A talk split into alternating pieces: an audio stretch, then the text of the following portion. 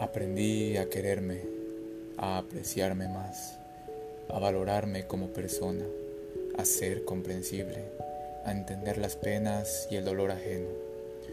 Hoy vivo mi propio dolor, mi propia pena, anidada en mí, pero mañana reiré al verme en el reflejo de ojos desconocidos que transitan en los míos. Y así pasará la vida y el tiempo será pasado, y en su transcurrir etéreo yo viviré mi presente.